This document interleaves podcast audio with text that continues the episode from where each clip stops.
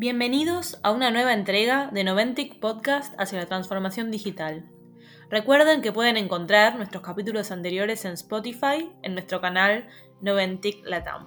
Hoy conversaremos con José Pinglo, BDM Head Regional de Amazon Web Services para Noventic Latinoamérica, quien nos contará todo lo que es necesario saber sobre este servicio. Bienvenido, José. Hola, ¿qué tal? Ante todo, muchas gracias por la invitación a este podcast. Es un placer estar con ustedes. ¿Por qué crees que AWS es reconocida de esta manera por Gartner y entiendo también que por el mercado?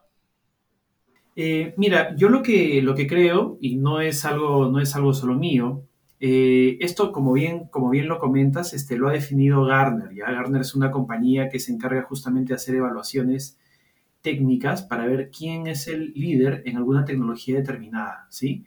Y Gartner ha definido eh, galardonar a AWS ya por 12 años consecutivo como la nube top. En efecto, esto también se debe a que Amazon fue el primero, ¿sí? Eh, eh, él se encuentra por adelante de otras nubes con dos años o hasta cinco años de diferencia, ¿sí? Pero lo que tiene AWS es que él tiene una visión de lo que significa la nube.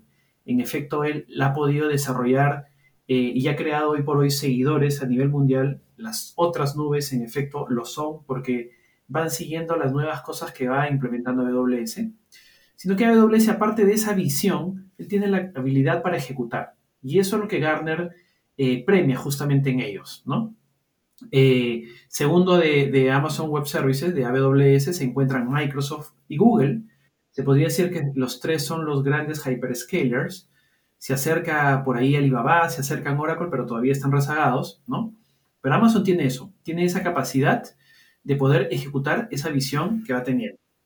En efecto, todos los, los meses de noviembre y diciembre se da una reunión anual que se llama el, Reinvent, y esta reunión, pues, eh, va gente de todo el mundo, es una, es una, es una, este, eh, es un evento eh, mundial al cual tienes que pagar para asistir. Más o menos la entrada cuesta 1.700 dólares, ¿no?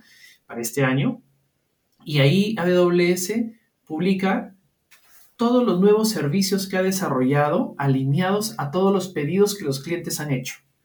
Y eso forma parte también de lo que valora Gartner para definir que AWS es la mejor nube hoy por hoy. En que para generar estos servicios, lo que hizo AWS fue generar justamente toda una recopilación de información para ver cuáles son las necesidades del cliente. AWS ha creado este esquema en el que él traslada beneficio al cliente, ¿sí? le ejecuta inclusive hasta reducciones de precios constante, ya va ejecutando más de 100 reducciones desde que nació AWS. ¿sí? ¿Con qué fin? Con el fin de simplemente ir incrementando más clientes y crear ese círculo virtuoso donde le da lo mejor que puede a los clientes para que efectivamente haya más clientes. Y ese es el, ese es el, eh, el mecanismo que AWS ha encontrado para eh, eh, tener una mayor envergadura dentro del mercado. En efecto, él es el que tiene hoy por hoy el market share más grande. El cloud pone a disposición de las compañías tecnología de última generación. Pero ¿cómo es que esto le puede dar potencia a tu empresa? Ah, mira. Sí, te comento. Eh, la potencia que la nube, ¿no? Hoy por hoy, y en efecto mayor aún el cloud AWS le da a las compañías, es que eh, te permite construir rápidamente aplicaciones, ¿ya? Eh, dentro del mundo de TI existen dos fuerzas importantes, ¿no? Está el mundo del equipo de desarrollo de software, que son los que crean las aplicaciones, son los que se reúnen con el negocio para definir esta aplicación, cómo va a generar valor en el negocio de la compañía. Y están los señores de infraestructura y plataforma, que son los señores que se encargan de eh, custodiar esas capacidades necesarias para que las aplicaciones funcionen bien. Y todos sabemos, todos hemos pasado por situaciones en las que a veces las aplicaciones no funcionan, se caen, no soportan la cantidad de usuarios que tienen que, que ingresar a una aplicación. Entonces, el cloud, ¿qué pone a disposición de las compañías con estas tecnologías? Pone a disposición una mejor resiliencia, una mejor capacidad para que estas aplicaciones no se caigan, que se mantengan eh, continuamente activas y soportando al negocio, ¿sí? Adicionalmente a ello, lo que ha hecho AWS es simplificar esa gestión. Eh, la nube no, no trata solo de que tú subas los servidores que tienes abajo y los coloques arriba, sino que trata de que la nube lo que ha hecho hoy por hoy, AWS en efecto lo que ha hecho y tiene el afán es de simplificar esa, esa infraestructura y esa plataforma, ¿sí? Eh, y te permite hoy por hoy, por ejemplo, que tú tengas base de datos donde tú, como tecnólogo, no te preocupes por estar actualizando los motores de base de datos a una nueva versión. No te preocupes por darle más disco duro a esa capacidad de base de datos. No te preocupes por nada, simplemente preocúpate porque esto, por crear la base de datos, porque la nube sola se va a encargar de ello. Y ya se han creado un mecanismo justamente en el que si se necesita más cómputo, lo tomas. Lógicamente tu factura lo va a recibir, ¿no es cierto? Tu factura se va a afectar porque vas a tener más consumo, pero todo eso es configurable. Tú puedes definir que se, que se dispare el, crecimiento o, o, la necesidad de recursos en base a la demanda o tú puedes este, simplemente limitarlo como una infraestructura que tienes en el on-premise. Entonces, cuando tú le has dado esta capacidad de desarrollar aplicaciones rápidamente a los equipos de desarrollo de software, le quitaste los problemas que hoy por hoy están teniendo los equipos de desarrollo de software con los equipos de infraestructura. Y no es porque los señores de infraestructura sean malas personas, por favor que no se entienda así, sino que para proveer de infraestructura, justamente estos equipos de desarrollo tienen que comprar infraestructura. Hoy por hoy todos sabemos los lamentables sucesos que se están produciendo, ¿no es cierto?, eh, eh, eh, en países de, Europa, donde este conflicto armado está limitando las exportaciones, ¿sí? Y las importaciones también. Entonces, hoy por hoy los equipos de infraestructura locales que tienen sus data centers están teniendo demoras en comprar más cómputo, más o menos entre seis meses y un año para que les traigan el hardware. Entonces ya el señor de desarrollo de software no tiene que esperar a que le traigan este hardware, simplemente crea un espacio en la nube que lo puede crear el señor de infraestructura y con ello él va a tener agilidad para modificar sus aplicaciones, para crear más aplicaciones. Y créame, cuando una compañía tiene agilidad para modificar sus aplicaciones en base a lo que el negocio les pide, tiene, está muy encaminado a ese ansiado camino de la transformación digital donde pues un gerente comercial puede decidir, oye, ¿sabes qué? Voy a sacar nuevas promociones eh, con descuentos y esto lo voy a hacer mes a mes. Entonces, este, esto puede hacer que requiera mucha más demanda porque se van a venir muchos clientes. ¿sí? ¿Lo puedes hacer? El señor de desarrollo no se tiene que preocupar por la infraestructura.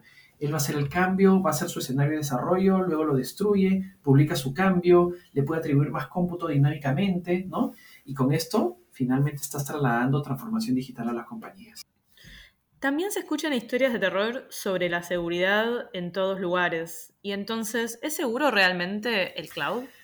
Sí, sí las he escuchado también. En efecto, sí, hay muchas historias de terror. Tantas como en los escenarios on-premise, yo creería que no. Para que se entienda mejor, on-premise es la capacidad que tú tienes localmente, ¿sí? En un data center local, o en un proveedor de servicio local que te presta capacidad de tu data center. Eh, finalmente, las nubes son data centers. Lo que tienes tú en la nube de AWS son data centers automatizados, con un gran staff de profesionales para soportar lo que falla en la automatización. Tienes data centers en el caso de AWS que están separados geográficamente por 100 kilómetros. Y en el caso de la región de Virginia, donde la mayoría de, las capacidades de los profesionales de TI de Latinoamérica pone sus cargas es justamente en Virginia. Y Virginia tiene seis data centers separados eh, por 100 kilómetros de distancia y conectados con una fibra oscura. ¿no? Esto permite que tú tengas capacidades de alta disponibilidad en dos data centers. ¿sí? Pero son data centers. ¿Los data centers tienen probabilidades de, que, de caídas? Sí, por supuesto. ¿Tienen brechas de seguridad que hay que cumplir? Por supuesto que sí. Ustedes me dirán, si creen que un data center puede tener problemas, uno local, que tiene un señor, que tiene una compañía, que ha invertido una cantidad de dólares y de alguna manera ha contratado profesionales para que le ayuden a mantenerlo seguro, ¿qué tan seguro es este data center comparado con un data center que tiene una gran automatización, que tiene una gran cantidad de profesionales, que tiene un sinnúmero de certificaciones de seguridad, que no podría tener un, un cloud local? Pero ¿qué es lo que sucede? La respuesta es obvia, ¿no? La respuesta es que un data center de clase mundial como AWS es más seguro. Pero ¿qué es lo que sucede? Que AWS se encarga de la seguridad de la infraestructura y del software de virtualización, nada más. por encima te deja una serie de configuraciones para que tú te hagas cargo de hacerlas seguras, porque tú eres responsable de esa seguridad, de esa parte que tú vas a colocar encima de la nube de AWS, ¿sí? A eso AWS lo conoce como la seguridad compartida. Y en efecto, AWS se encarga de la infraestructura y la virtualización, pero te deja a ti que tú manejes la seguridad de cada uno de los servicios que habilitas. Es por eso que es súper importante que los clientes se preocupen por sumar un partner, ¿sí? Nosotros, Noventic, tenemos capacidades muy buenas para ayudar a los clientes a que mantengan seguro esa parte del cloud de la cual ellos se deben hacer responsables, ¿sí? Nuestro staff de, de profesionales certificados en tecnología de AWS les pueden ayudar a que ellos, a que tengan un camino que les va a dar mucha agilidad, pero también de forma segura, ¿sí? Con nuestro equipo. Imagínate entonces que yo ya me mudé a la nube. ¿Ya estoy listo? ¿Ya, ya comencé a transformarme? Eh, diste un primer paso, ¿sí? No necesariamente ya comienzas a transformarte, ¿no? Se necesita ejecutar un viaje, ¿sí? El viaje hacia la nube, que es un speech del que se habla, ¿no es cierto? El viaje hacia la nube de AWS es un viaje de transformación continua, ¿sí? Hasta que llegues al máximo eh, escalón al que puedes llegar en la nube, ¿no?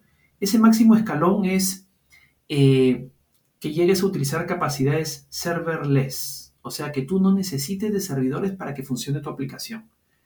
Pero para llegar a esa parte, lo que primero se recomienda es de que los servidores virtuales que tú tienes en tu data center los migres hacia la nube de AWS. Ahí definas qué servicios que están ahí, qué servidores son los que puedes llevar desde IaaS, lo que se llama infraestructura como servicio, ¿sí? hacia PaaS, plataforma como servicio. Este cambio consiste en de que en este IaaS, que es donde tú tienes tu base de datos y te encarga de administrar tu motor de base de datos y tu sistema operativo, cuando te vas hacia una plataforma como servicio, la plataforma también es administrada por la nube. ¿Sí? En ese sentido, tú ya no te preocupas por tener que administrar ni el sistema operativo ni el motor de base de datos. Esas son horas disponibles para ti. Simplemente te encargas de poner tu base de datos, ¿no es cierto? Eh, y nada más. Y hacer, ir cambiando la estructura de las tablas, etcétera. ¿Sí? De hecho, queda una configuración todavía pequeña para ejecutar, como es pues la alta disponibilidad, para que esa base de datos tuya se replique desde un data center hacia otro data center que está a 100 kilómetros de distancia, para que tengas una alta disponibilidad. ¿sí? Ese es un siguiente paso. Y de ahí vienen muchos pasos más. Hay un paso adicional, por ejemplo, en el que tú tienes que tratar de que tus aplicaciones que fueron construidas con unos lenguajes de programación que solo viven en Microsoft Windows, estén en un lenguaje donde puedan correr en Linux, por ejemplo. Y así tú tengas un mayor ahorro de licenciamiento, yéndote a Linux. El otro camino también es de que, oye, yo ya estoy ahora en tecnología de contenedores, que es la tecnología que permite que mis aplicaciones funcionen con distinta capacidad de cómputo en cada módulo de la aplicación, ¿sí? A que pases a serverless. Serverless ya es eh, de que tú dejes una pieza de desarrollo dentro de la nube de AWS y que cada vez que se necesite ejecutar, tú pagues solo por el cómputo necesario para ejecutar esa rutina. Ese es el máximo escalón. Pero para que llegues hacia allá, tú tienes que recorrer un camino en la nube donde profesionales como los de Noventic te pueden ayudar justamente a que ejecutes este camino, principalmente asegurando que tu operación nunca se afecte, que tu operación nunca se caiga, que te mantengas resiliente para que tu negocio finalmente no se afecte. Entonces, respondiendo a tu pregunta, al subir, ya comenzaste a transformarte, diste un primer paso, ahora necesitas ejecutar ese Journey to the Cloud con Noventic. Excelente, gracias. ¿Qué recomendaciones le puedes dar a las compañías que no hacen hoy por hoy uso de la nube? Bien, mi recomendación es de que migren, ¿no? As soon as possible, ¿sí? Traten de migrar lo antes posible, ¿sí? Porque de hecho que alguien que se encuentre en su mismo sector, algún competidor, ya lo hizo. Y al haberlo hecho va a tener mejores habilidades para sacar una mejor promoción al mercado, ¿sí? Todos hemos escuchado hablar de esas historias de, que han sucedido pues con Blockbuster, cómo muchos negocios han cambiado, ¿no es cierto? Ahora tenemos al streaming, cómo de repente un Uber modificó el mundo del, servicio de, taxi, ¿no es cierto?, que existía en cada ciudad, etcétera, distintas historias, ¿no?